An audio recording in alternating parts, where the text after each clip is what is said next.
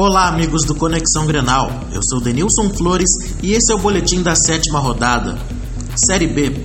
O Inter visitou o América Mineiro e ficou no empate de 1 a 1. O Colorado saiu na frente com Nico Lopes na primeira etapa. Teve boas oportunidades de construir vantagem, mas pecou nas finalizações. Aos 8 minutos do segundo tempo, os mineiros marcaram com Rafael Lima.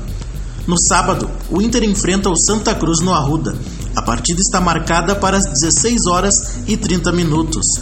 Para o Conexão Grenal, Denilson Flores.